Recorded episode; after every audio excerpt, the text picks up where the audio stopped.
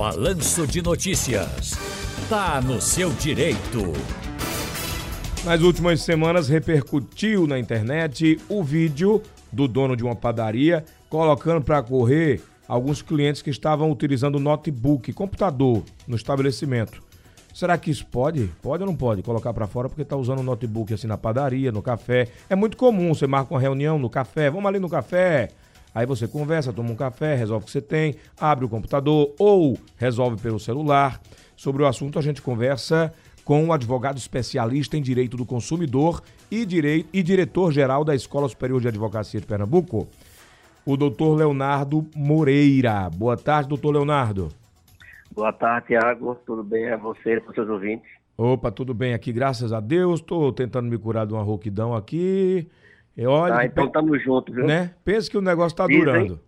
Dizem que o nome é maceta vírus, viu? Ave Maria. Da música da Ivete Sangalo. Ah, é, macetando. é macetando, macetando. Então pronto, eu tô com essa maceta vírus aí. Ontem tava melhor, já piorou um pouquinho, mas enfim, fala o dia todo, né? Doutor, vamos lá. O, o dono da padaria, isso não foi no Nordeste, não. acredito que foi São Paulo, Sudeste, enfim. É... Ele botou para correr, rapaz. Ficou brabo ele, porque o pessoal tava na mesa assim, com o notebook aberto. Uma coisa tão comum de se ver, né? Pelo menos aqui no Recife. A gente vai a um café, tem muita gente lá com computador, resolvendo, passando e-mail, toma um cafezinho, bebe uma água. Eu acho que o consumo não é nem dos maiores, né? A conta é barata.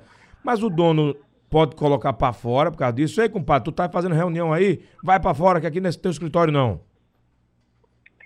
É, Tiago, essa pergunta é pergunta de um milhão. Ah, na, quem na sabe verdade, a gente ganha.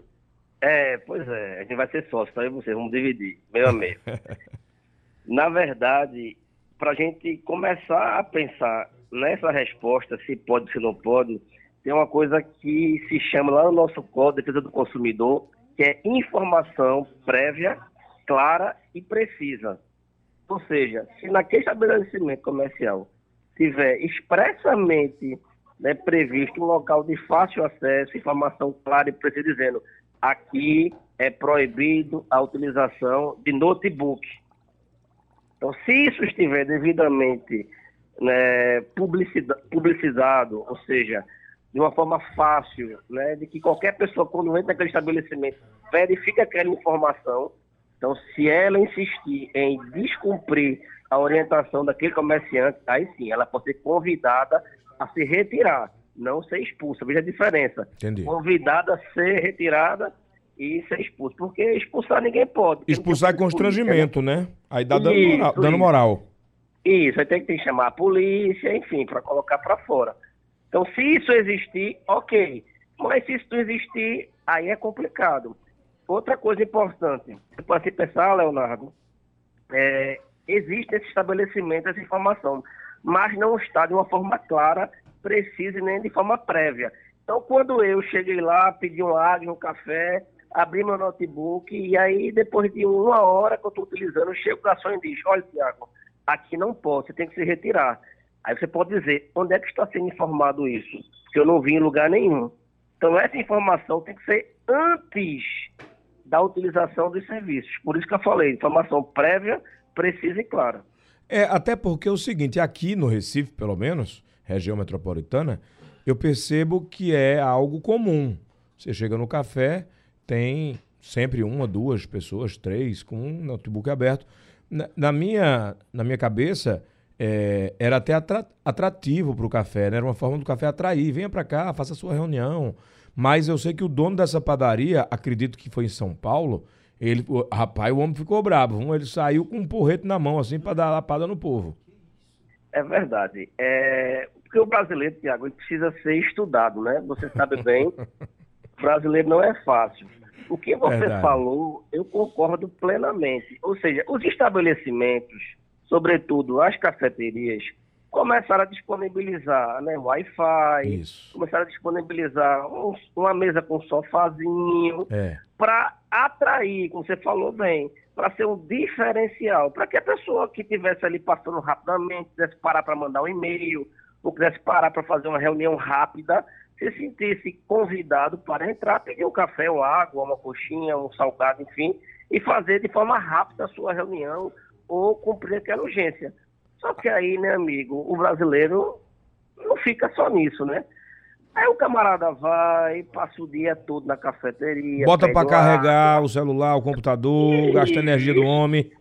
E se ai, e ai do garçom, da garçonete que não fizer isso de forma rápida, viu? Ainda vai levar esporro. Né? Aí pede uma água, um café e passa o dia todo. E aí faz várias reuniões, coloca fone de ouvido, fala de forma alta, né? atrapalha os demais clientes, e aí começa a trazer, acarretar para aquele comerciante uma certa dor de cabeça.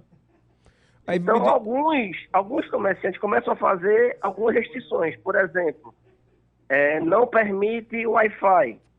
Mas aí é como você falou, se você quer utilizar o Wi-Fi da cafeteria e sabe que naquela não tem, você vai pensar duas vezes em ir ou não nela. Mas ele pode cobrar pelo uso do, do Wi-Fi, da energia, ele pode cobrar adicional? Se, se for previamente Avisado. informado, sim, não tem nenhum problema. É co- Ele é- pode dizer quanto, quanto custa uma hora, quanto custa 30 minutos, não tem nenhum problema. Entendi. Desde seja previamente. Aí vamos lá. Ele pode cobrar consumação mínima para reunião? Não. Consumação Não, mínima é, não. é- é- é vedada total, né? Pelo Código do Consumidor. Exa- exatamente. Aí você não pode vincular um serviço ao consumo mínimo. O que algumas fazem também hoje em dia, colocam algumas salas, que chamam de salas de reunião, Isso. e para utilizar essa sala eles cobram. Cowork, né?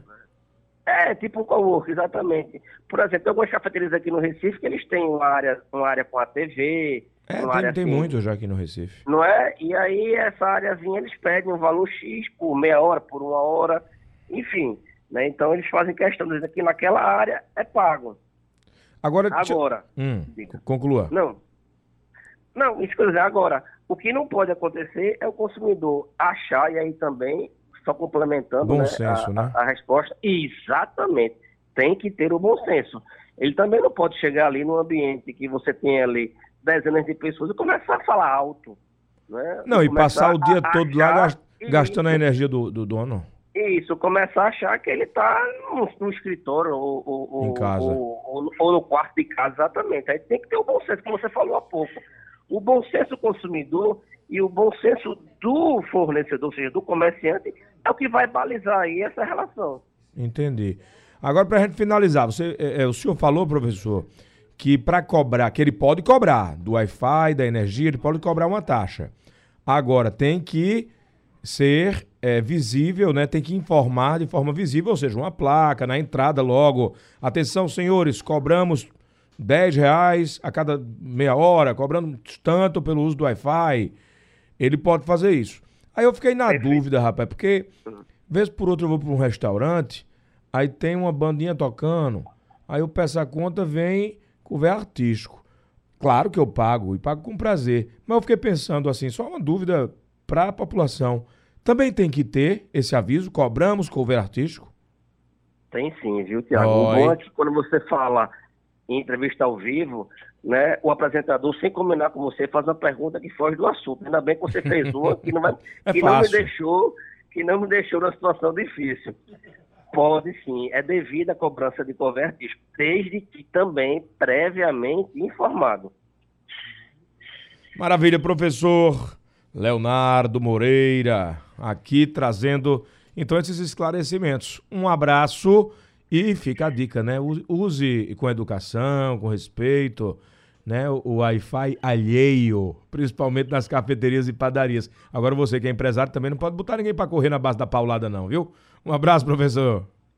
Tiago, te agradeço. Um abraço, como você bem falou. Bom senso acima de tudo. Um forte abraço, um abraço para você e todos os seus ouvintes. Igualmente.